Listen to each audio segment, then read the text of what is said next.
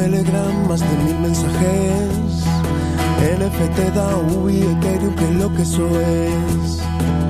Está sucediendo una evolución. Satoshi entregónos la web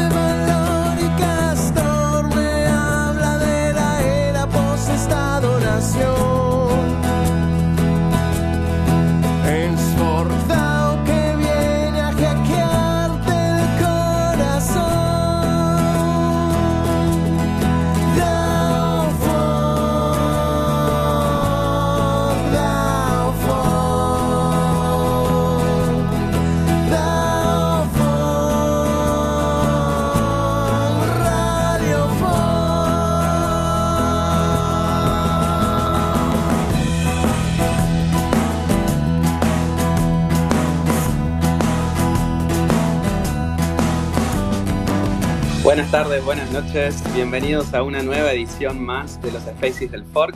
Soy Nico y los saludo, gracias por estar conectándose. Eh, vamos a saludar al equipo también, están Nano y, y Fran por ahí. ¿Cómo va, Muque? Buenas, ¿cómo estás? ¿Todo bien? Buenas tardes para todos. Todo bien. ¿Vos, Fran, qué onda? Bien, chicos, todo genial por acá, por suerte. Qué bueno. Mucho ganas. Sí, ya se van conectando. Eh, a ver, a Agus se le fue el mic. Ahora reconectamos. Ahí le volví a dar. Dale. Bueno, tenemos un gran space por delante. Vamos a estar conversando con Agus Tonk o Tonks. Eh, a ver si ahí se conecta. Hola Agus, ¿cómo va? ¿Ahí me escuchan? Sí, Perfecto. ¿todo bien? Bien, ¿vos? Uy, yo también tenía problemas con el micro. Muy bien, gracias por, por aceptar la invitación y estar acá con nosotros hoy. No, gracias a ustedes por, por la invitación. Buenísimo. Bueno, eh, la idea es conversar un rato y conocerte mejor, conocer en qué andás ahora y qué se viene en los próximos meses, tal vez, de lo que nos puedas contar. Eh, y me copa empezar porque eh, hay varios links de varios perfiles que tenés en, en redes sociales, entonces hay algunas bios por ahí y en una eh, contás que te gusta el fútbol, la tecnología y los tatuajes. Me gustaría saber cuándo fue que te hiciste tu primer tatú. Eh, uh, a ver, el primer tatuaje parece que me lo hice en 2016. Ah, hace un montón. Cuando ten- claro, cuando tenía 18. Bueno, justito ahí, con la mayoría de edad. no sos de los que le escondiste a los padres que, que se iba a hacer un tatuaje siendo menor.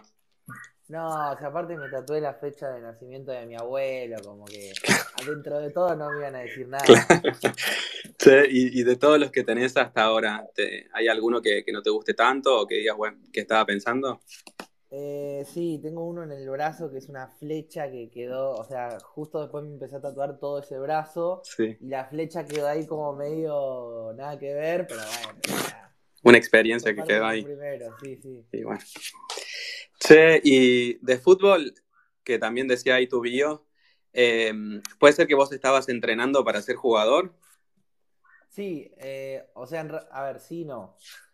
Yo, yo juego al fútbol desde que tengo 8 años, ponele. Sí, Y bueno, nada, siempre me gustó mucho, siempre, no te digo que era, o sea, dentro de los de nivel más alto, en, en cualquier lugar que iba. Yo viví en Colombia, viví en Perú, jugué en, en varios lugares acá. eh, y en un momento estaba jugando en el equipo de la UBA universitario, que no te digo que es profesional, es, pero es como semi-pro. Entrenás bastantes veces por semana, tenés técnico, ayudante técnico, analizás los partidos con video, o sea, es heavy. Y, bueno, justo en ese momento coincidió con una crisis que tuve de identidad, que yo estaba estudiando abogacía, eh, y bueno, como que en un momento me dejó de gustar de repente, y dije, bueno, ya fue, me quiero dedicar a jugar al fútbol. Y justo uno de los pies que jugaba conmigo en la UBA se había ido a jugar a Australia. Y yo veía que era un pie que jugaba bien, pero tampoco que era mucho mejor que yo. Y bueno, le pregunté los datos, me pasó un par de clubes, eh, mandé un par de videos míos, conseguí un par de pruebas y cuando me estaba por ir, bueno, me agarró el COVID y no pude ni viajar. qué bajón, quedó trunco eso. Y quedó ahí, pero bueno, por algo pasó. Sí, esa fue la ventana para todo lo que vino después, ¿no? Exactamente. Gracias a eso me metí con las cripto, con TikTok, con todo. Sí, un tema que, que, tenemos para charlar hoy es lo que decías un poco recién de la crisis de identidad con respecto a la educación. Te escuché decir en algún podcast por ahí o en algún contenido que, que no te hallabas con, con la educación tradicional. Eh, y también lo podemos mezclar un poco con que la educación sigue siendo tradicional y, y, la vida como de todos va cambiando y ahora tenemos, por ejemplo, la inteligencia artificial metida en el medio eh, que, hace que, que, tenga que cambiar de nuevo la, la, educación, pero, pero no vienen muy rápido los cambios en, en esta cuestión. No, mira, eh, yo, como, como dije recién, yo terminé el colegio en 2016. O sea, en mi época, qué viejo sueno diciendo eso, boludo, tengo 24 recién, pero como que yo iba al colegio y agarraba el celular y literalmente si me veían con el celular me suspendían. No es que me decían no lo uses, guardar, no, no, me suspendían y si al otro día tenía un examen me sacaba un 1. Porque, o sea, es como que decís, che, pero vos entendés que esto no es solamente el celular con el que juega los jueguitos y mando mensajes, sino que también esto es la herramienta más poderosa de todo el siglo XXI y vos me estás censurando de ir al colegio por usarla. Eso a mí me parecía increíble. Sí. Que me, y me, y me, en, en, el año obviamente me suspendieron más de cinco veces. Vos sabés que mi cuñada es profe de inglés y trabaja en colegios y me contaba el otro día que ahora se permite el celular en el aula y se lo incluye en, en actividades, incluso los profes, en algunos colegios supongo que no serán todos, eh, tienen que hacer cosas con el celular durante la clase. Por ejemplo, en el colegio donde trabaja mi cuñada, se trabaja y se toma lista en el celu, se cargan las notas y actividades y diferentes cosas que tiene que hacer el profesor directamente desde una, en el, en, sí, desde una app en el celular. Así que eso, claro. quédate tranqui que viene cambiando. Qué bien que viene cambiando, porque te juro que yo no, no lo podía creer. O sea, teníamos, no sé, clases de computación y no te enseñaban a usar cosas, digamos, útiles hoy por hoy. No te enseñaban a usar, no sé, Photoshop. Eh, te enseñaban a usar Excel, que hoy por hoy Excel sigue siendo clave. Word, qué yo, pero lo básico. Y decía, qué, qué mal gastado que está este espacio cuando o sea, tenés dos horas semanales, podés aprender un montón de cosas más interesantes en computación que, a, no sé, hacer una celda de no sé.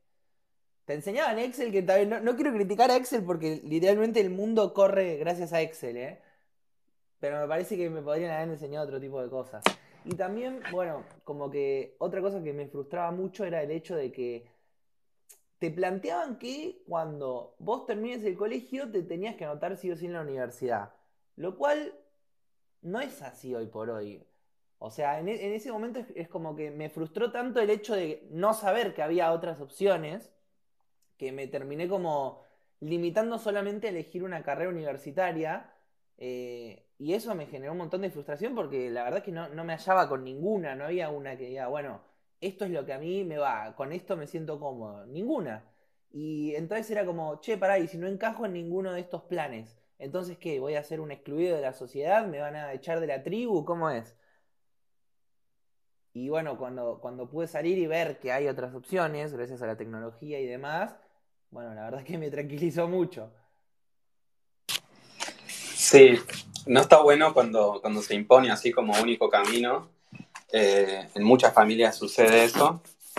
Y, y por supuesto que no es lo único que tenés que hacer, el único camino como para ser exitoso, ¿no? Según lo que sea exitoso para cada uno. Eh, y siguiendo un poquito tu historia, no sé si fue ahí cuando caíste, vamos a decirlo así, en una academia multinivel de trading. Sí, buscando un poco qué hacer, supongo. Eso fue en 2020, claro, cuando... Porque yo, a ver, pasé de estar frustrado, de no saber qué hacer, no sé qué, a de repente estar cumpliendo el sueño del pibe, me voy a ir a vivir a Australia a jugar al fútbol. Entonces, bueno, estaba súper ilusionado y qué sé yo. Y bueno, de repente pasa lo del COVID, no me puedo ir, de vuelta quedo en un... Y ahora sí que hago, porque cuando yo, me, cuando yo decidí irme a Australia, no es que es, me voy a Australia y listo. Vendí todo lo que tenía acá, le corté a mi novia, Eh, literalmente borré todo lo que había. ¿Por acá qué y le cortaste está. la novia? Y porque me iba, me iba a ir a vivir a otro país, ¿para qué iba a seguir de novio? ¿Cómo, cómo fue ese llamado? Hola, hola, mi amor, al final no me fui. A ver, tampoco fue tan abrupto, ya, ya ella, o sea, ya venía todo mal y bueno, esto fue como el último empujón y después fue tipo, che, bueno, al final no me voy, pero tampoco vamos a volver. Eh, pero bueno, nada, situaciones que sucedieron, no importa. Este, bueno, nada, cuestión, ahí quedé de vuelta como en offside, porque era como, che, y ahora que dejé absolutamente todo y al final no me voy, ¿qué hago? Eh, entonces, nada, empecé a entrar a internet. Yo ya desde muy chico consumía en YouTube a los emprendedores, viste, tipo a Gary Vee, a Grant Cardone, desde muy chico, desde que tengo, poner que 12. eh, y bueno, como que mi, idea de ganar plata en internet y de, y de mostrarte en internet y tener una marca personal siempre estuvo. Es más, cuando no tenía seguidores, igual subía cosas, siempre con ese, con ese tipo de, de- de ideas en mente, ¿no? Eh, bueno, y en eso digo, bueno, ya está. O sea, no me queda otra más que aprender cómo hace esta gente. Y ahí fue que, bueno, vi que justo un amigo había subido una historia de que estaba ganando plata por internet. Nunca le había dado pelota a eso de los gráficos y demás. Y dije, bueno, a ver, vamos a escuchar a ver qué tiene para decirme. Y bueno, me lo empezó a contar y, la verdad que el sentimiento que me generó cuando escuché toda la explicación de lo que era esa academia y demás es, es demasiado eh, bueno para ser cierto. Pero como me lo estaba diciendo un amigo y el chabón, o sea, imagínense que se tomó el tiempo de hasta hablar con mis papás para hacerles entender de que no me estaba metiendo en nada raro. Eh, entonces, bueno, por eso decidí confiar y así fue como entré. Y ahí otra vez, una experiencia más en la que volvemos a estar como, ¿qué hago después, no? Claro, porque ahí, porque a mí lo que me pasa es que yo, eh, cuando, cuando meto el foco en algo, posta que no me para nadie. Y en esto le metí el foco fuerte, ¿viste? Porque empecé a ver que estaba ganando plata, que me estaba yendo bien.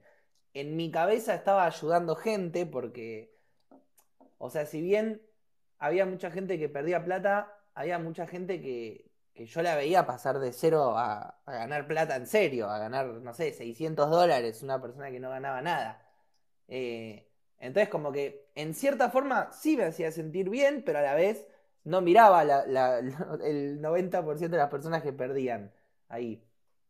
Eh, y entonces cuando, bueno, cuando, no sé, pude tomar conciencia de lo que estaba haciendo y medio que me rescato, me, directamente era como que, por más que yo seguía ganando plata sin hacer nada, necesitaba irme, me sentía como sucio de, de seguir como, no sé, con algo que no era verdad, con algo que me sentía que estaba mintiendo, que, que no estaba haciendo yo. Y, y bueno, de vuelta quedé en el punto que decís de, ¿y ahora qué hago? Si dediqué tanto tiempo a esto.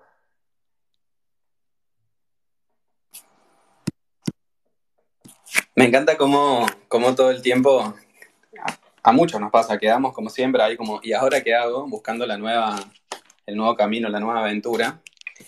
Eh, ¿y qué fuiste? Porque te podría haber alejado completamente tal vez de, de cripto, de todo el ecosistema, de Web3 y, demás, que, o sea, de toda la otra parte que no es trading. Eh, pero, ¿qué, qué viste vos para, para quedarte en el ecosistema y empezar a construir? Bueno, en realidad me fui del ecosistema en un momento, eh, porque cuando me voy de ahí, me voy a trabajar en, en RIMAX, este, o sea, en el rubro inmobiliario, para el que no sepa lo que es RIMAX, eh, absolutamente nada que ver, pero con la diferencia de que yo ya tenía, eh, no sé si eran 15.000 o 12.000 seguidores en Instagram, ponele, tenía, no sé, 70.000 seguidores en TikTok, que todos me seguían por cripto, entonces era como bueno, tengo una audiencia que quiere saber sobre este tema, eh, encima pleno bull market era, este, que la gente quiere saber de este tema, que, que me tienen a mí como una especie de, referente, entre comillas, o aunque sea confían en la información que les doy, y yo no quiero hablar de esto, no quiero saber nada. Me cruzaba gente en la calle y me decía, ah, vos sos el pibe de las cripto, y era como, no, man, qué paja. Eh, entonces, bueno, me fui al ecosistema, por así decirlo, tres meses. Y en eso eh, me manda un mensaje por Instagram mi socio, Gonzalo Weisman, que en ese momento ni nos conocíamos, eh, diciéndome que bueno, que él había escuchado lo que me pasó, que, que, bueno, que a él también lo habían estafado, que no sé qué, y que, que él sabía que cripto no era solo eso, que eso era solamente la gente con la que desafortunadamente me tocó cruzarme, pero que, que no es eso cripto y que, y que nosotros podríamos ser el ejemplo de lo que sí queremos ser en cripto. Entonces ahí eh, nos juntamos, literalmente nos juntamos un día, armamos todo como el plan de estudios de un curso introductorio. Nuestra idea no era vender cursos, nuestra idea era armar una comunidad de gente que quiera estar en cripto, pero no, digamos, sin los, los famosos vende humo y chantas, ¿no? Los de querer ser tu propio jefe. Entonces armamos, armamos el curso eh, y dijimos, bueno, a ver, veamos quién quiere hacer este curso, porque si bien yo no estaba en el ecosistema, sí le seguía explicando a mis amigos, porque todos mis amigos me preguntaban, che, ¿qué onda con esto? ¿Cómo se compra Bitcoin? Y a Gonza lo mismo, entonces ya la teníamos medio clara la explicación. Y bueno, armamos el primer curso que lo hicimos en una sala prestada de Zoom, poniendo Turraca Remix antes de que empiece la clase. Eran 20 personas eh, eran cuatro clases y habíamos cobrado mil pesos el curso, o sea, 250 pesos por clase. Y cobrábamos por el simple hecho no de ganar plata, sino de generarte el compromiso de, bueno, pagué, me conecto. Porque yo sabía que si subo una historia con la cantidad de gente que me seguía y ponía, che, voy a dar un curso gratis, se iban a anotar 60.000 y se iban a conectar 3. Entonces, bueno, hicimos eso con cupos limitados, salió piola, eh, después ni siquiera habíamos planeado hacer una segunda y los mismos, o sea, los alumnos de la primera camada, todos nos recomendaron con gente y como que tuvimos que armar una segunda, un segundo curso, por así decirlo. Y bueno, así se empezó a dar y dimos, creo que fueron cinco, meses, o sea, cinco cursos, eh, y terminamos educando 250 personas de ocho países de toda Latinoamérica, que fue reservado, como que ni nos estábamos dando cuenta de lo que estábamos haciendo, solamente estábamos dando clases. Eh, así súper básico, como nos salía. Y bueno, así se terminó armando una comunidad re buena.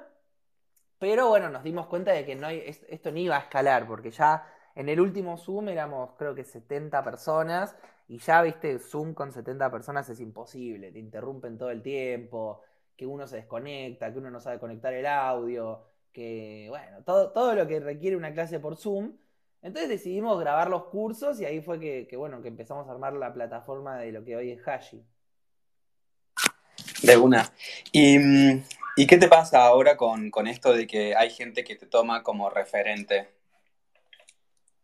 ¿En qué sentido? No, ¿cómo lo llevas vos? Porque en un momento te querías alejar un poco de, cripto y demás por, por, lo que te había pasado.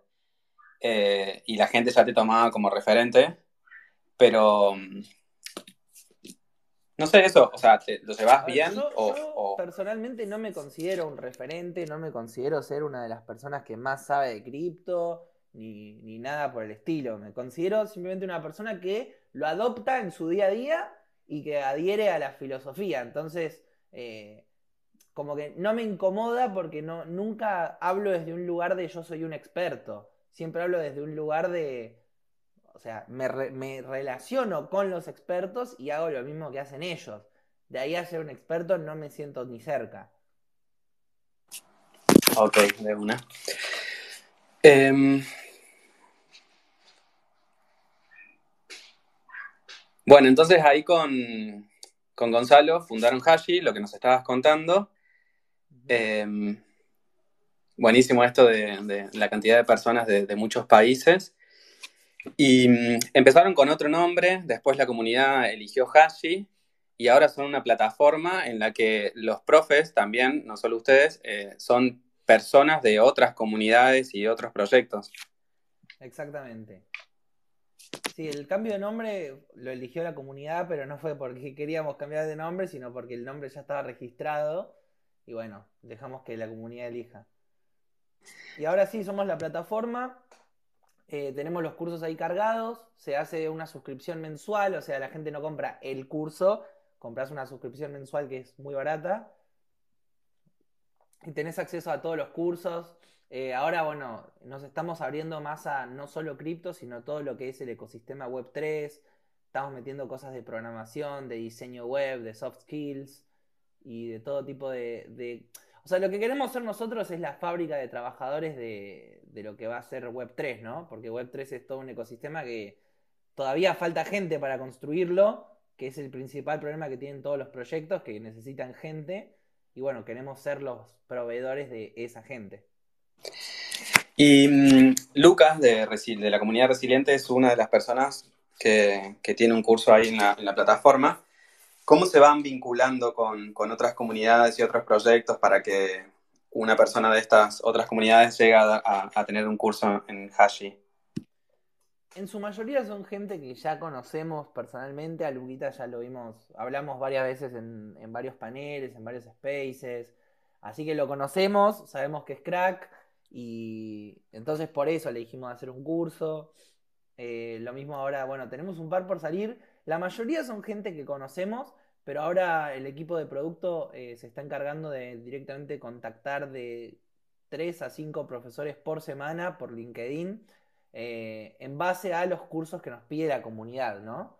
No es que sacamos el curso que nosotros queremos, sino que le pedimos a la comunidad, bueno, qué es lo que quieren aprender. Estamos tratando de sacar un curso cada 15 días, así que le estamos metiendo fuerte. Eh, pero sí, el proceso de selección es ese, o, o, porque lo conocemos, o porque vimos cosas muy buenas en LinkedIn y demás, y se pudo llegar a un acuerdo. Estamos hablando con August Tonks, que nos estaba contando de sus inicios en cripto y eh, el comienzo también y lo que están haciendo con Hashi, la plataforma de educación que cofundó con Gonzalo Weisman. Eh, tenemos POAP hoy, en un ratito vamos a dar la palabra secreta, así que estén atentos con la app a mano para poder claimearlo. Recuerden que los POAPs, los que tengan los POAPs después son elegibles para eh, recibir el airdrop de Pinta Token. Y justamente hoy van a poder ir a usar los, los Pinta Token a Refugio Sucre, porque más tarde, después del Space, a las 21, hay juntada Fork ahí mismo en Refugio Sucre, no sé cuántas veces lo nombré ya, eh, y va a haber birra de Pinta Token, así que los que hayan claimeado van a poder, los, los pop-ups de episodios anteriores van a poder tomar algunas birras más. Eh, como dije, en un ratito vamos a dar la palabra secreta para este pop-up. Tenemos un juego, Agus, te cuento, así que en, unos 10 minutitos más o menos vamos a estar jugando a tiempo ping-pong, a ver cómo te va. No sé cómo te va a vos con los juegos de, preguntas y respuestas. ¿Cómo, te, ¿Cómo te saldrá esa?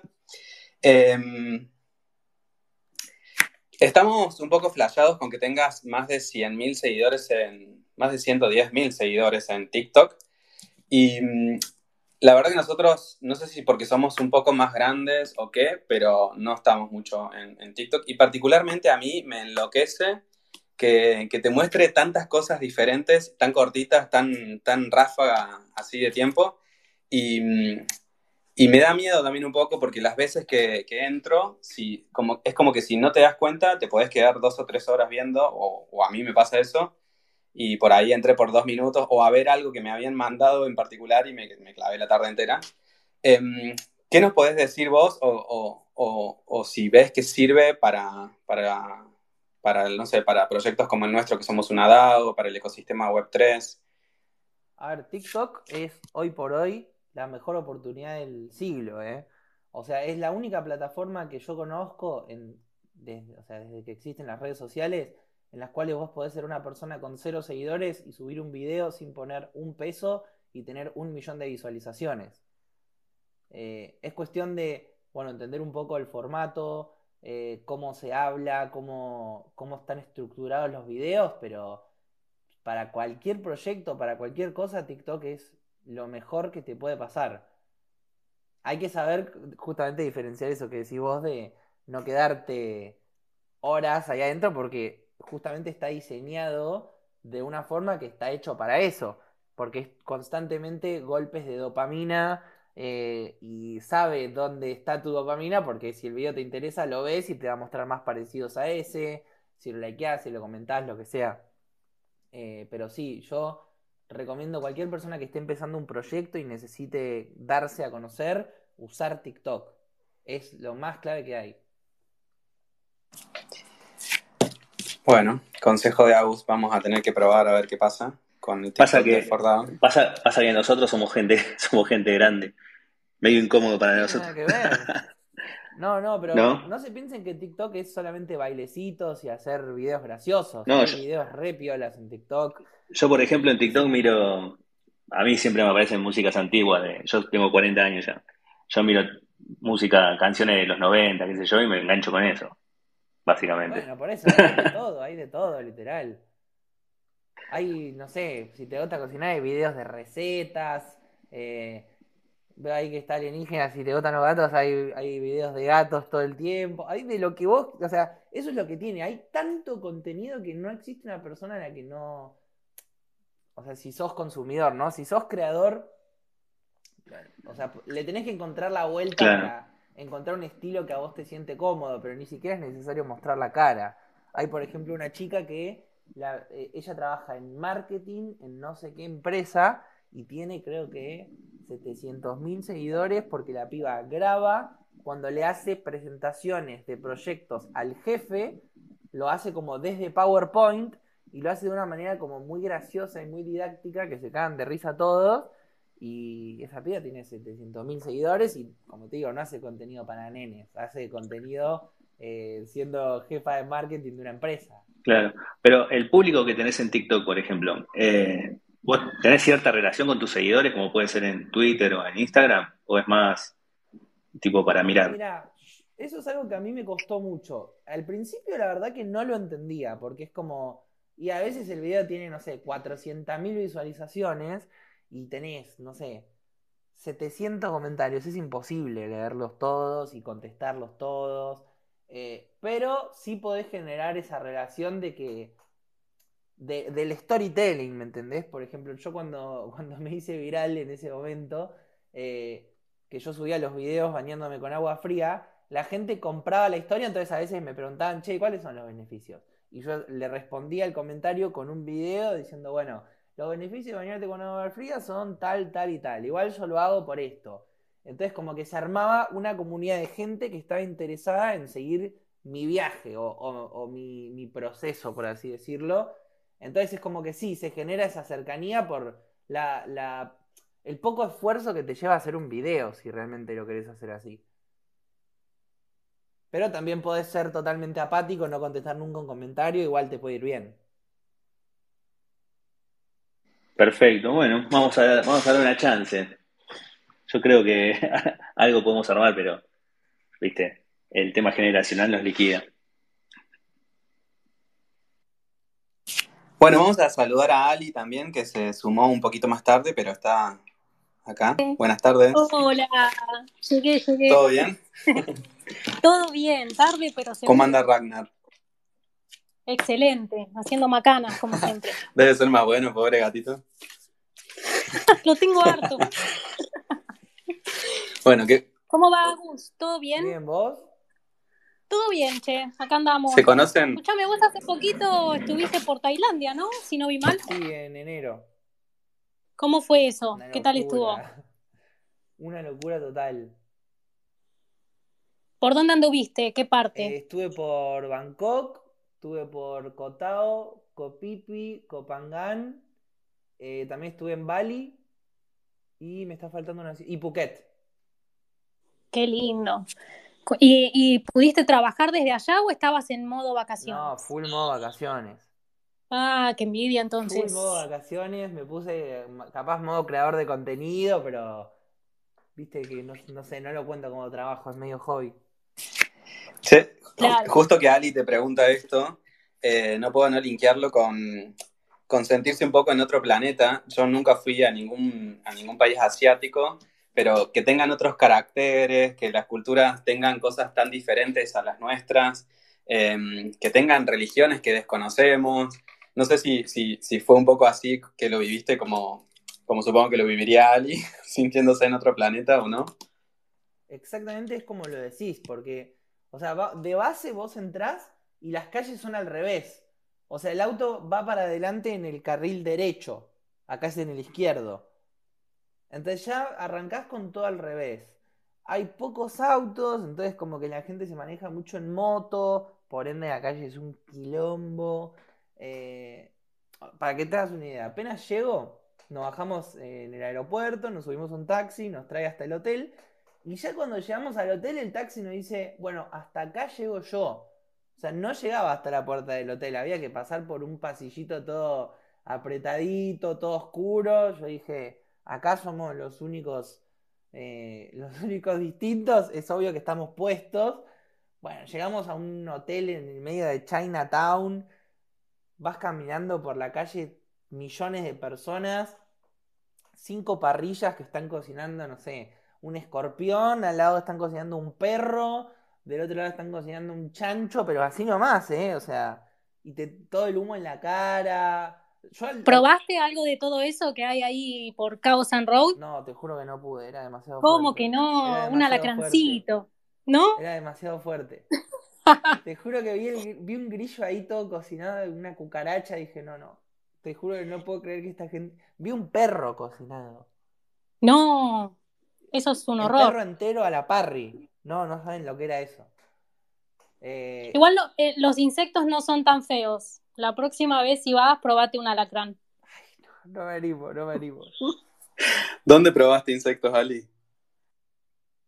En Tailandia, ¿Ah, vos también cuando... fuiste? Sí, yo fui hace... en el 2019. Mm.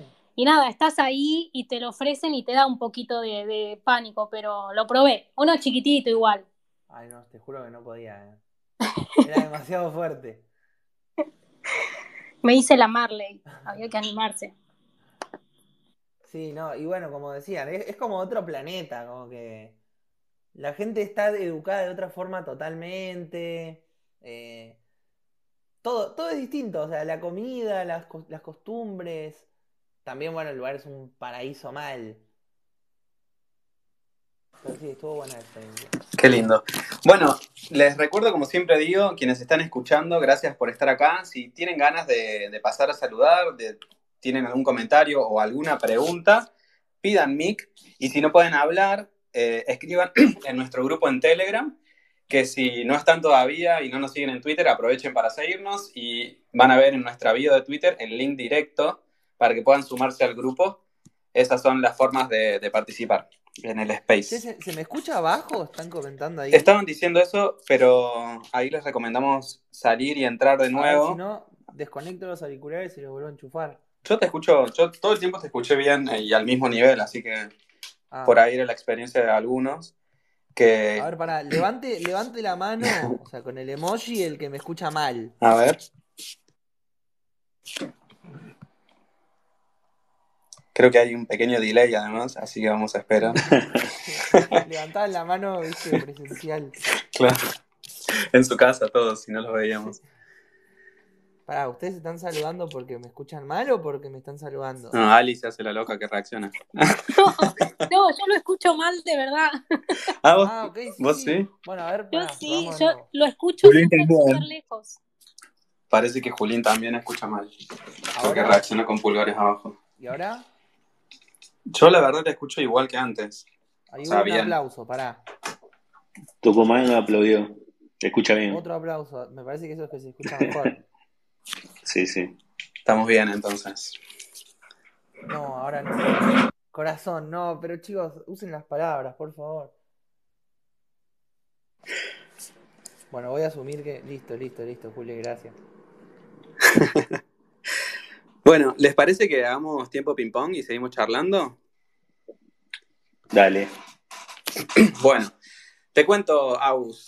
El juego se llama Tiempo Ping Pong y tenemos un ranking. Crypto Lawyer está primera con 21 puntos, la sigue Nikki de Mujeres en Cripto con 20 y después tenemos, no sé, Nano de Pintatón con 19, Nico Producto también empatando con 19, Julín hizo 15, Tomás García hizo 15 y Fran Amati es el que menos tiene con 12 puntos. El juego consiste en lo siguiente. Durante un minuto te voy a hacer una pregunta atrás de la otra y el puntaje que obtengas va a depender de cuántas preguntas llegues a responder. ¿Qué No hay respuestas correctas Ah, ok. o inco- Sí, no hay respuestas correctas e incorrectas y lo ideal sería que contestes lo primero que se te venga a la cabeza. Y eh, la intención del juego es un poco conocerte más o no. Va a quedar la incógnita ahí. Y, porque no hay, no hay verdades en esto, así que Ah, o sea, Mi consejo es ese. pero como contesté, cuenta como uno. Claro, no vale que digas sí, no a todo para avanzar, pero contesta algo más o menos relacionado, Ok. ¿sí? Trato de ser lo más Si te digo color favorito, tirate un verde, no digas, ok, para pasar nomás. Listo, dale. Bueno, entonces, entendido el juego, preparo el cronómetro y digo, ¿sos de imaginar que estás en un videoclip cuando vas con auriculares por la calle? Generalmente cuando estoy en el auto. ¿Te gusta cocinar? No, nada. ¿Dormís con la puerta abierta o cerrada? Nada. ¿Cantás en la ducha? Sí. Del 1 al 10, ¿qué tan bueno sos contando chistes? Seis. ¿Cómo se llamaría tu banda de rock? Eh, los Crypto Bros. ¿Sabes por qué te pusieron Agustín? No, no tengo idea. ¿Quién canta Patty, Naki, Chicken Teriyaki? No, me mataste. ¿Saludas con GM? No, pocas veces. Poca... Sí, en Instagram sí. ¿Recordás lo que soñás? Nunca. ¿Desayunás siempre lo mismo o vas No cambiando? desayuno, hago ayuno intermitente. ¿Arriba o abajo? Arriba. ¿Rápido o lento? Mezcla. ¿Web3 va a cambiar el mundo? Eh, va a ser parte del cambio en el mundo, sí. ¿Te cuesta llorar? Mm, ahora no. ¿Cuántos tatuajes tenés? Creo que 12. ¿Qué nombre le pondrías a tu token? Augustonks. Augustonsen. Un olor que te recuerde a la, sec- ¿Que me recuerde qué? a la secundaria. El olor. Uf, el olor a chivo, mal. Bueno, listo el tiempo. Y tu puntaje, mira, quedas tercero. Tercero con 18 puntos. Bien. Solo te ganan Nicky y CryptoLawyer, pero le ganaste a, a todos los demás. A Nano de Pinta Token, a Nico Producto, a Pumbi, a ¿Cómo hizo NTG. Cryptolawyer? ¿Qué tiene? ¿Un, un velocímetro en la boca? ¿Qué hizo? Y sí, vos creo que te jugó en contra que en algunas tuviste un segundito de pensar la respuesta. Sí. CryptoLawyer parece que tenía ya las respuestas en su mente desde antes de empezar el juego, no sé. Está bien, está bien. Sí, así que no te gusta nada cocinar. No, soy pésimo. Mirá, hay, una chica que viene a limpiar la casa y le digo, déjame todo cocinado para la semana. A, a ese nivel. Todas la- las vianditas. Sí. Mira. Y, y a todo esto mi hermano es chef. No, nada que ver. Nada que Vos, ver. el contrario. Claro. ¿Y, y qué pasó que, que ya no te cuesta tanto llorar? ¿Qué te aflojó? Y que empecé a ir al psicólogo. Ah, bien. Sí, lo tenía todo re guardado. Me acuerdo de la primera vez que pude llorar después de... Yo no lloré como por 3, 4 años, ponele. Y la vez que pude fue como... ¡Fua! ¡Qué liberación! Te sacaste un peso de encima. Mal. Así que claro, vayan al psicólogo si están escuchando. Vayan al psicólogo, sí. Escuchame, y el menú con el chat GPT no lo usaste más entonces. Sí, Preguntarle qué pero, comer. pero lo hace, lo hace la que limpia acá. Ah, le pasa lo que te dice. Claro, sos bueno organizando, pero no ejecutando en, en la cocina. Exactamente. Está bueno, hay que, hay que reconocer el- el- las aptitudes de cada uno y delegar también. Claro, tampoco me voy a venir a hacer acá el chef Gustav cuando sé que me cuesta hacer una tostada. Te puedo decir que quiero comer. Súper limitado. No, a ver, me la banco con un par de cosas, pero lo, más básico, ¿entendés? O sea, te hago una pechuga de pollo, te hago un, no sé, un arroz con atún, poné. No, tristísimo, prefiero decir que no sé cocinar. Che, y ya que nombrabas a tu hermano, el chef, eh, exitoso, ah, en la cocina supongo que sí, eh, y- ¿es él el mismo hermano con el que tienen un podcast? Sí, exactamente. Es el, el- o sea, en realidad, él era chef, ahora es, eh, él, él tiene, tiene una sucursal de Rimax. O sea, es broker inmobiliario. ¿Y, y de qué va el podcast que hacen juntos? Eh, bueno, está muy bueno el podcast porque él, mi hermano tiene 39, yo tengo 24 y los dos somos emprendedores. Yo en realidad emprendo gracias a él, gracias a, haberlo tenido a él de ejemplo, porque como vieron cuando les dije que cuando salí del colegio no tenía idea que había otras opciones, bueno, él me mostró que había otras opciones. Eh, y bueno, es como, nada, dos, dos hermanos que son emprendedores y hablamos de, de negocios y de nuestras experiencias emprendiendo, pero cada uno desde una óptica muy distinta por la, la generación, por cómo es cada uno, por la edad, por todo. Buenísimo, eso está disponible en Spotify para quienes quieren más a- quienes quieran ir a escuchar. Escuchá, eh, te puedo hacer. El otro, estaba mirando ahí tu TikTok y contaste una historia de que se te murió. En tu, tu primer venta terminó mal, ¿puede ser? Sí. ¿Es real? Eh, sí, no, qué momento. eh. Este, nada, habían pasado, no sé, tres, cuatro meses que yo había entrado a trabajar y en Rimax, o sea, uno no, no tiene sueldo. O sea, vos vas y es como que te enseñan todo lo que vos necesitas para, para hacer el negocio, pero vos te tenés que conseguir clientes, vos tenés que conseguir Claro. al, al que compra. Obviamente tus compañeros también te ayudan porque si entre los dos cierran un negocio, ganan los dos. Pero, pero bueno, lo más difícil al principio es conseguir a alguien que te quiera dar su propiedad para que vos la vendas. Y más cuando sos un pendejo de 21 años. Y más cuando sos como yo que pareces de 15 encima. Entonces, nada, cuando nada, no, no podía conseguir eso, entonces me enfoqué en gente que quiera comprar, que también es difícil de conseguir, pero bueno, conseguí un amigo mío que justo estaba queriendo comprar un departamento, fuimos a ver un par, encontramos uno que le gustó, eh, y después coordinamos para hacer una segunda visita, y ya él fue con, con la plata para reservarlo. Y yo, imagínense, o sea, me estaba cagando de hambre porque no cobraba nada hace cuatro meses.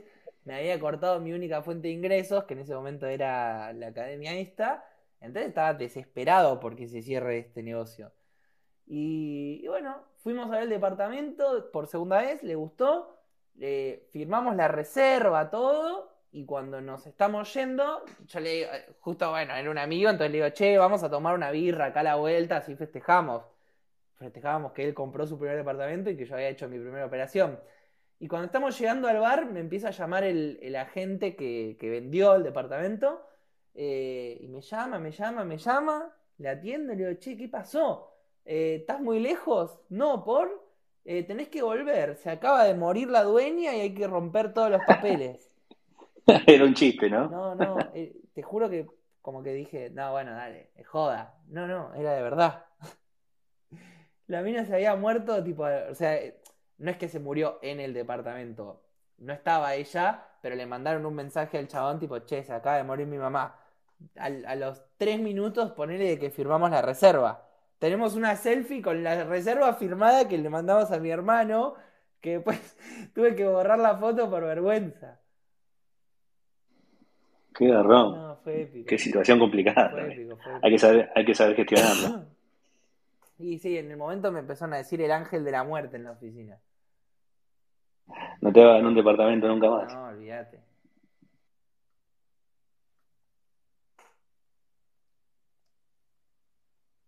Escuchame, estamos en cuarenta y pico de minutos ya. ¿Puedo pasar el POAP? ¿Qué les parece? Dale. Hoy la palabra es muy simple. Es, es Tonks en Fork DAO. Todo junto y con mayúscula. Tonks en Fork DAO. Espero que hayan anotado. Pueden claimearlo hasta... Tienen un rato, no hace falta, vayan corriendo ahora. Perdón, Moque, yo no te escuché. ¿Cómo es? Tonks en Fork DAO. Gracias. De nada. Para, porque yo tengo anotado acá Tonks con Fork Con- Down. Uy, ¿sabes que tenés razón? A ver, espera. Tonks con Fork DAO. Ahí está, gracias, querido Nico. De una. Todo en mayúscula, todo junto. Tonks con S al final. Sí, T-O-N-K-S con Fork Down. exacto. Ahí va. Claimen, así reciben el airdrop de Pinta Token. Y recuerden que hoy, 21 horas, hay fork, eh, juntada Fork en Refugio Sucre, donde van a poder ahí hacer, pagar sus, pinta sus pintas con Pinta Token. Eh, y ya que estamos, les digo que este jueves hacemos otro episodio más de Refi con Fork para seguir hablando de Fork Forest, nuestro proyecto de, para reforestar árboles nativos en Tras la Sierra, Córdoba. Eh, los árboles se van a, a reforestar mediante la financiación a través de NFTs que están a punto de salir. De eso vamos a estar hablando este jueves, así que conectate. Es como veníamos haciendo a las 13 horas Argentina, así que la chance es que almorcemos juntos. Y, tenemos mucho para contar porque ya estamos a punto de lanzar la, la colección de NFTs, que están buenísimos, diseñados por Ekeko. Así que los esperamos este jueves 13 horas para, para seguir hablando de Refi. Creo, ¿te acordás, Nano? Porque medio que estábamos confirmando el invitado, además. No sé si ya estaba confirmado. Eh, no, hay que charlarlo. Lo iremos después. Bueno, sí. Estamos, traba- estamos, trabajando en eso. Sí, pero vamos a tener invitados para hablar de, de otros proyectos Refi, aparte del nuestro, que es Fork Forest, como les contaba.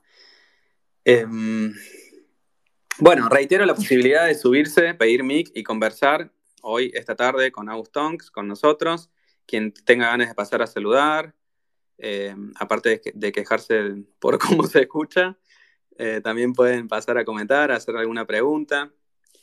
No depende de nosotros cómo se escucha, lo raro es que nosotros le escuchamos bien a August. ¿Se sigue escuchando mal? Pero bueno. No sé, pero sí, hay varios comentarios. Es raro porque pasamos unas semanas en las que no pudimos hacer Spaces y nos tuvimos que mudar al grupo en Telegram después de, de estar probando y, y no poder dar mic a algunos invitados o a algunos de nosotros incluso. Así que hoy, esta semana, capaz Ay, sea eso, no, no todos se escuchan bien. Está ahí. Nico, Sí. eh, eh, por lo que estoy leyendo, como que la gente dice que como él está con auriculares, se escucha como un poco más bajo que el resto. Ah, me parece saco, que viene por ahí la mano. No, yo, yo también estoy con auriculares, ¿eh? Ojo, ojo. Sí, yo también. Escuchá, Agus, te hago una consulta. Vos, eh, a nivel, ya que estamos con redes sociales y sus problemas, eh, ¿probaste usar Lens Protocol y todo ese, todo ese mundo? ¿Sabés que no? Hace, un, hace unos meses me había hablado Juanpi. Juanpi. Ay, se me fue el apellido. Bueno, Juanpi el de Rosario. Sí, Juan- Me imagino que sí. quién es. Para que me meta en, en Lens, pero la verdad que nunca le, nunca le di bola. Y estoy viendo que hay mucha gente. ¿Ustedes están metidos ahí? Nosotros estamos, sí, probamos muchas cosas en Lens. ¿Y qué onda? Eh, tenemos hasta una cuenta que la manejamos entre varios de la comunidad. ¿Y qué onda? Está muy bueno. Bien, bien, funciona bien, es de nicho, eh, no tiene la repercusión de Twitter u otras redes sociales, pero está empezando, está en beta todavía. Pero es Web3, digamos. Es Web3 sobre Polygon, Ok. cuando toque en la blockchain y después depende qué aplicación uses, ves una cosa de una manera distinta, o depende de la información que veas según la- el frontend que uses. Está bueno. Pero dale bola Juanpi. Pero dale bola a Juanpi porque, porque sí, se vienen, todo el tiempo están surgiendo nuevos protocolos y proyectos sobre Lens, así que está bueno para ir probando y estar listo para cuando venga la masividad. Perfecto. Vamos a darle bola entonces.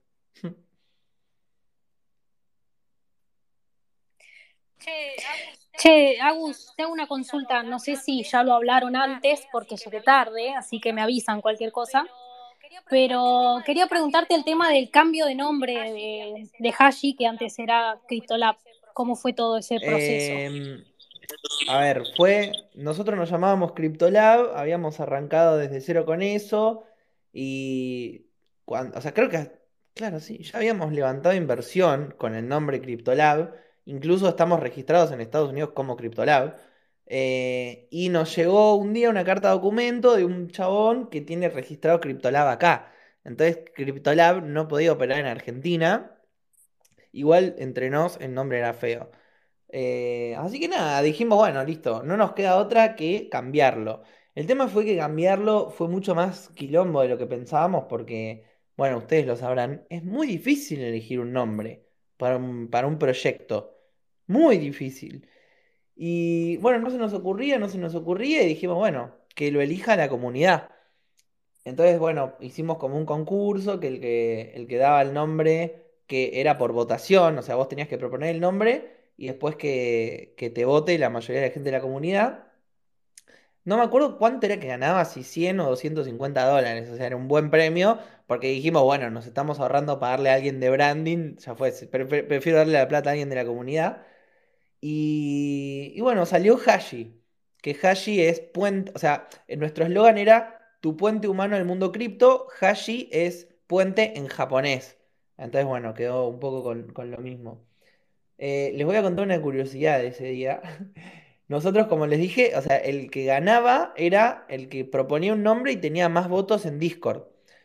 Bueno, el día anterior al, al que se termine el, el concurso, ya se sabía quién iba a ganar, porque había un... que Hashi tenía como, no sé, 70 votos y el segundo tenía, no sé, ponerle que 30, una cosa así. Bueno, de un día al otro, el, pibe que había propuesto, el, el que el nombre que iba segundo, pregunta si solamente es el que, el que tiene más votos, el que gana y listo. Sí, bueno, el pibe no sé qué hizo, como que metió unos bots en la página y de repente tenía 250 votos su nombre, que encima el Uf, nombre era malísimo. Y ¿qué nombre era, te acordás? no, no me acuerdo, pero era un nombre muy malo. Y bueno, obviamente le dijimos que no, que no, que no, no iba a ganar así. Y no sabés el quilombo que nos hizo, nos amenazó con que nos iba a denunciar por fraude, que esto, que lo otro. No, no, nos, que nos cagamos de risa. Bueno, te, te comparto una historia que tuvimos nosotros recientemente en la Hackathon. Habíamos pensado un nombre que estábamos todos convencidos que iba a pegarla. Se la comentamos a los mentores y todos nos miraron como diciendo, no, eso es muy Ponzi. Y lo tuvo que dar de baja el toque. Fue muy triste. ¿Cuál era? Pero bueno, no lo puedo decir. No, no me la digas, me dijiste la palabra con P, ahora no me vas a decir el nombre. Pero no, no, era un nombre raro. Eh, no, no sonaba para el proyecto y nada, tuvimos que, que virar. Ok. Cositorto algo era seguro. No, no. Estaba bueno el nombre. Para mí en algún momento lo vamos a usar para algo. Ya va, ya va a caer el proyecto que, que calce con ese nombre. Ok.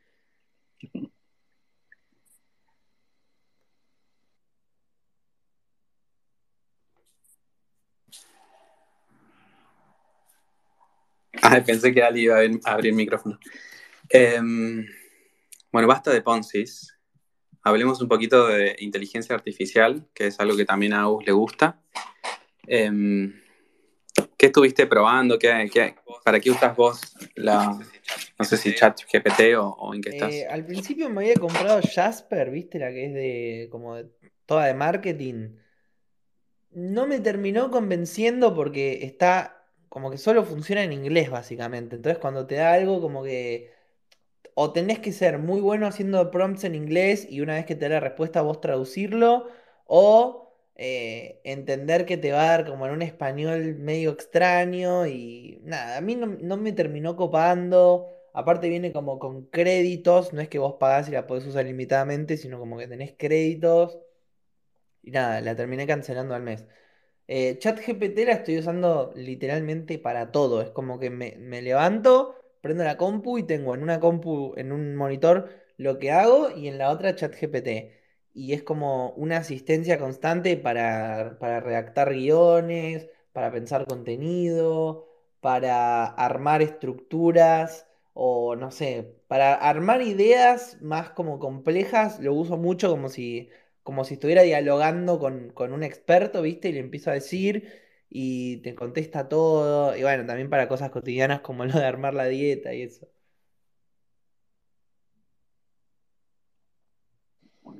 Sí, sí, se está usando mucho. Yo se lo, se lo expliqué a mis hijas para que empiecen a aplicarlo para el colegio. Y primer día del colegio le dicen que no se puede usar ChatGPT. Increíble. Es lo mismo que lo del celular. Es a futuro es el diferencial, saber usarlo. Claro, es, es una locura que te digan, no, no podés usarlo.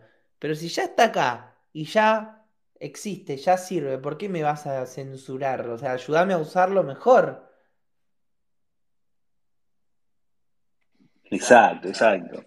Porque no va, para mí no va a reemplazar a nadie el chat GPT, pero sí va a facilitar muchos trabajos, pero siempre hay alguien que le tiene que decir qué hacer, porque no piensa por sí solo, por ahora. Por ahora, claro. Pero no, para mí sí va a reemplazar a gente. O sea, siempre y cuando puedas como automatizar algunas funciones y demás, sí puede llegar a reemplazar. Pero como vos decís, o sea, siempre va a necesitar de, de alguien. Pasa que por ahora no tiene tanto rigor. eh, como siempre hay alguien que tiene que ver lo que responde porque no puedes confiar 100% en lo que dice. Totalmente. Entonces, no sé, como yo le explicaba a, mi hija más grande, tenés un texto, léelo y después preguntarle al chat cosas que no entiendas y ahí puedes hacer un ida y vuelta más nutrido que por ahí hacerlo sola mientras lees el texto con tu cerebro. Total. Fran, Fran, ¿tenés preparado, ¿tenés preparado algunas noticias de esta semana? Sí, sí, por supuesto. Vamos a hacer un resumen. Se te escucha medio como que va y viene. Eh, yo, creo que eh, yo creo que es porque alguien tiene el micrófono abierto. Puede ser igual. Estás en otro universo. Eh, bueno, la que me llamó la atención, que, que fue justo de hoy, la CNB autorizó futuros eh, de Bitcoin. Así que, bueno, vamos a ver qué tanto nicho tiene ese mercado. Raro, raro, raro. Eh, qué sé yo, yo creo que por ahí una, una persona que opera futuros en Rofex, eh, no lo veo por ahí metiéndose al, al riesgo por así decirlo, o, a la incertidumbre de, lo que es el, Bitcoin y mucho menos en un mercado regulado. Pero bueno, eso ya es una opinión mía a título 100% personal. Em, después, ¿qué más tenemos? ¿Qué más tenemos interesante? Ah, bueno, un hack, aparentemente un robo de fondos a un exchange, GDAC. Yo no lo conocía, pero bueno, le han robado casi 14 millones de, dólares de, una wallet, el 23% de, de, los bienes bajo custodia del exchange. Em, así que una, noticia bastante triste. Em, después una, noticia buena que me pareció curiosa también para comentarla. BitGet, el, el exchange, lanza un fondo Web3 de 100 millones eh, buscando financiar básicamente cosas en Asia eh, que sean amigables con el mundo web 3 y con todo esto. Aparentemente una especie de, incubadora. ¿Qué más tenemos? Ah, bueno, el eh, básicamente hubo un, un error en uno de los routers de, de sushi y le han llevado 1800 ethers. Eh, bueno, dicen que, los usuarios que hayan interactuado con sushi en los últimos días deberían revocar los permisos. Eh, y no, no mucho más, chicos. Medio flojita la, la semana de noticias. Bitcoin que se opera en, Argentina. Vamos a ver cómo sale eso.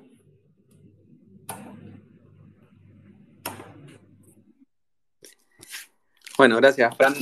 Y mm, vamos a ver qué pasa con, Bitcoin, que está subiendo bastante, y Ethereum, que no, logra pasar los 1950, 2000, no llega a tocar. Sí, sí, sí, como que no termina de, de romper. Vamos a ver qué pasa, vamos a ver cómo define. Eh, si va para arriba para romper ya, qué sé yo, la, línea de los 30, 32 o si, bueno, vamos hacia abajo. Moni pidió mic, no sé si pidió por porque puede hablar o no. Feliz cumpleaños, Moni. Feliz cumpleaños.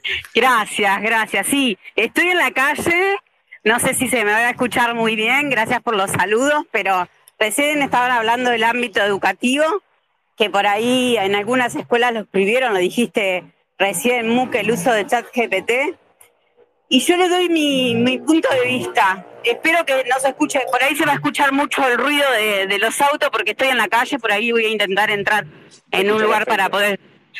Bien, eso desde mi punto de vista estoy hablando, ¿no?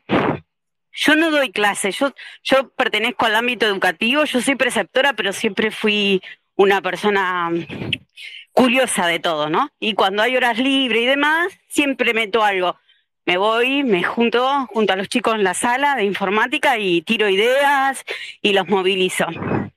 La semana pasada, profesor, faltó la profesora de, mm, de inglés por una situación en particular y entonces le dije al director si podía introducir la charla de ChatGPT y sus usos. Bueno, eso generó todo un debate en la escuela, si sí, la escuela no, si la escuela sí, si la escuela no.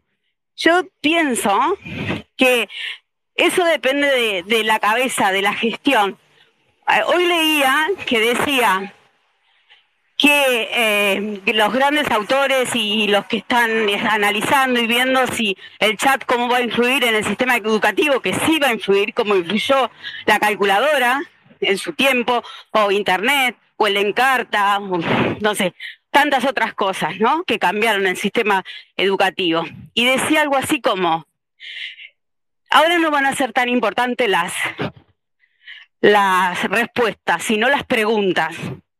Y si mal no leí, la semana pasada se contrató en una empresa en Barcelona el primer ingeniero en PROM. Entonces yo le decía a los chicos, quizás muchos trabajos vayan a desaparecer, pero muchos otros van, se van a crear. Por ejemplo, le decía, quien hizo la imagen del Papa, chicos, te digo, fue un profesional, porque le dijo dónde la luz, qué lente usar, eh, millones de cosas. Es un profesional es un fotógrafo, no lo hizo cualquiera. O sea, para a la inteligencia artificial hay que darle las órdenes, los prompts tienen que tener, o sea, yo pienso, quizás me equivoque, no lo sé, pienso que la inteligencia viene a ayudar a la profesión. Eh, si vos le pones actúa como, te va a tirar lo más parecido a tu profesión, pero siempre está la visión del profesional para decir que lo que te está mm, aportando es lo correcto o no. Primero porque ah, el lenguaje que utiliza a veces eh, no es el que usa cada país, entonces vos tenés que readaptarlo, leerlo, mirarlo, buscarlo más a tu a tu impronta. Para mí te ayuda a tirarte la idea, a darte el puntapié, como le digo a los chicos, pero después está en cada uno. Y yo siempre digo que el ser humano siempre tuvo necesidad de expresarse en este mundo. Entonces, el que le gusta escribir una poesía la va a seguir escribiendo, pero a mí con la escuela cuando me decía, crea una poesía, deme, me quemaba la cabeza, porque yo no soy de las letras, ¿me entendés? Entonces, a mí me parece que sirve para esas cosas. En mi época la, la calculadora no se podía usar, en la, en la época de algo no se podía usar el celular. Hoy el celular es parte, como con la calculadora, del mundo escolar. Yo creo que la inteligencia artificial va a ser parte del mundo escolar. A mí me parece que quizás en unos años va a ser otra cosa, pero ya no se va a poder frenar porque los chicos tienen acceso. Y si el docente, ¿cómo se va a poder dar cuenta si algo fue generado o no? Entonces, es complicado. Para mí depende mucho de la gestión de la cabeza, de la escuela, y cuán preparado está un, un docente para, para aceptar o ver cómo, cómo trabaja ese conocimiento. No sé, yo siempre le, decía a la profe de lengua, por ejemplo, si la inteligencia artificial te, te crea un texto, cuando llegas a la escuela le decís, bueno, este texto es expresivo, bueno, pasámelo argumentativo. No sé, hay formas siempre de trabajar. Es la capacidad del docente de darse cuenta cómo acercar el conocimiento. Bueno, les quemé la cabeza, no sé, es lo que pienso. Era para eso. Moni, ¿estás corriendo en la calle? ¿Llegas tarde a algún lugar? ¿Yo? Sí, un poquito agitada. Voy a full porque me toca cuidar a mi padre. Hoy es martes ya de, de enfermera. Bueno, no se te puede criticar. me cerraste la boca. sí, sí, está bueno lo que, lo que aportás. Y, y, y también la cronología, ¿no? Con la calculadora, la encarta, cuando salió Wikipedia también. Había una página cuando yo iba al colegio, creo que se llamaba El Rincón del Vago, donde vos podías subir un, un trabajo práctico, una monografía que hacías y ya quedaban ahí, entonces como las temáticas más o menos son las mismas en, en, los cursos que va pasando en la secundaria, no sé, vos caías en tercer año y y podías entrar al rincón del vago y veías los que ya habían pasado tercer año, ya habían subido sus trabajos prácticos y entonces muchos de mis compañeros y yo también buscábamos ahí información y encontrabas trabajos literalmente totalmente hechos. Y bueno, hasta que los profesores empezaron a dar cuenta, se pudo usar eso tranquilamente. pero siempre hay algo disruptivo que rompe con, lo que se viene haciendo o lo que se pensó como, como programa educativo y como herramientas que se iban a usar en la clase. Eh, y bueno, lástima que, muchas instituciones vayan tan lento o, que se opongan en un principio. Y es como decías vos, se opone la institución, pero el alumno igual sigue teniendo el acceso y, posibilidad de utilizarlo. Así que... y, yo, como yo le digo, yo lo incentivo a que lo usen. Después es el docente el que tiene que darse cuenta. El profesional de la escuela es el docente. es así.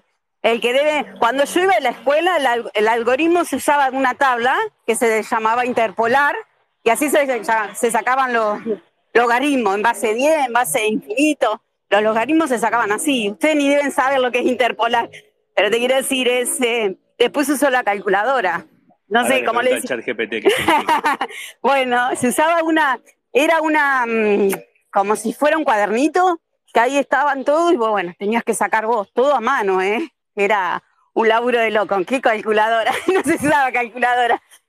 Em, pero bueno, yo como les decía a los chicos, vino la brújula, después los mapas, después las guías, después el GPS. O sea, siempre evolucionó. Mi papá, su comunión la tiene, la foto de la comunión la tiene pintada.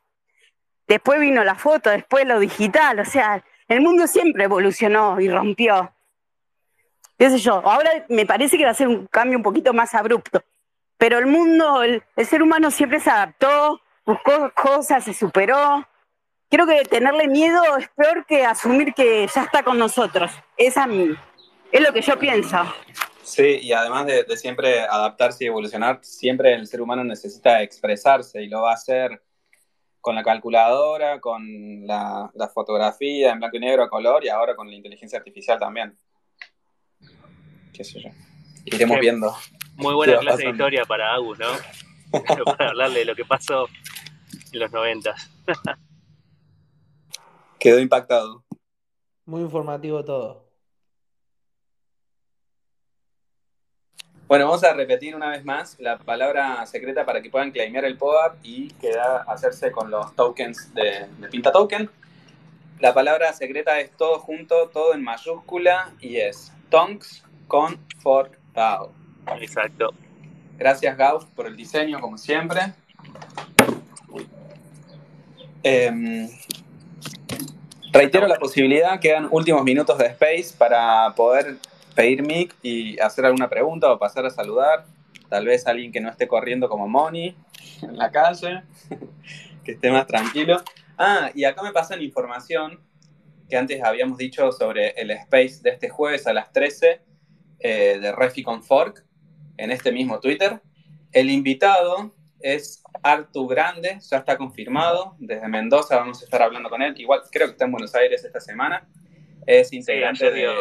Ayer dio una charla acá en Blockhouse, la sala llena.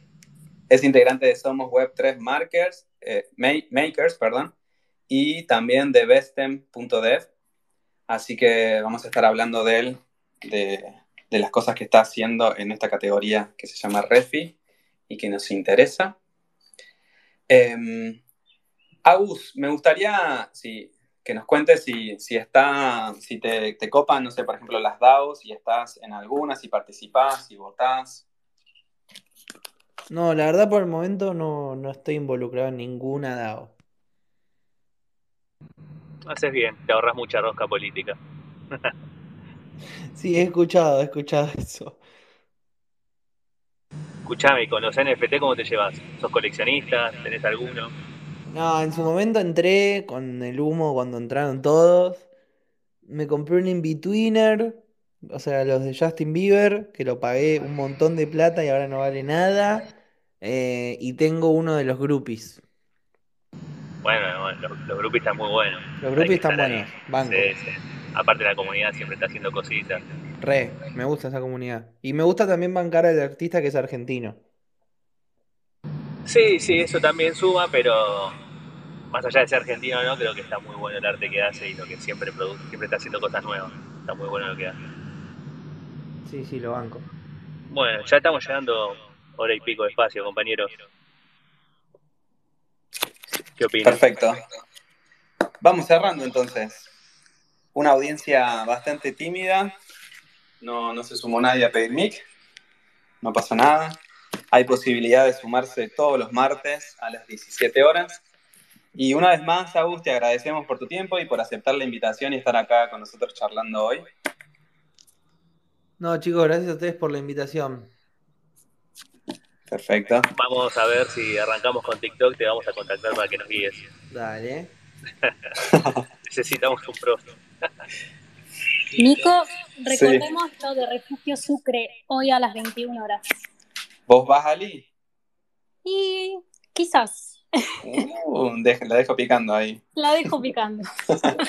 sí, hoy 21 horas, juntada Fork en Refugio Sucre. Le agradecemos a Pinta Token que, pone las birras, así que quienes tengan ganas de pasar a, saludar, a tomarse unas birritas, a hacer un poco de networking, como se dice, y a, conocer personas del mundo cripto IRL, esta es la oportunidad. Hoy, martes, hoy mismo, hoy 21 horas, en Refugio Sucre. Los esperamos por ahí a todos. Va a haber POA, va a haber stickers, va a haber birra, como dijimos. Así que ahí. Eh, como dije, el próximo jueves, 13 horas, Space de Refi Fork. Y el martes que viene seguimos con los Spaces de ForkDAO, 17 horas. Esas son las cosas que teníamos que... Ah, no, también que se viene Ethereum Argentina y va a haber side event de, Fork. Ya está confirmada la fecha, es el 16 de agosto, nuestro side event, donde también va a haber birra, pizza y merch, y, stickers y pop-ups, por supuesto. Así que ya vamos a ir contando un poco más a medida que pasen los días sobre este side event. Y muchas gracias, Nano, Fran, Ali, Moni, por, hacer equipo y, y, armar estos spaces. Y a todos los que se conectaron, también los saludamos. Muchas gracias y será hasta la semana que viene. Que tengan buenas tardes, buenas noches. Adiós.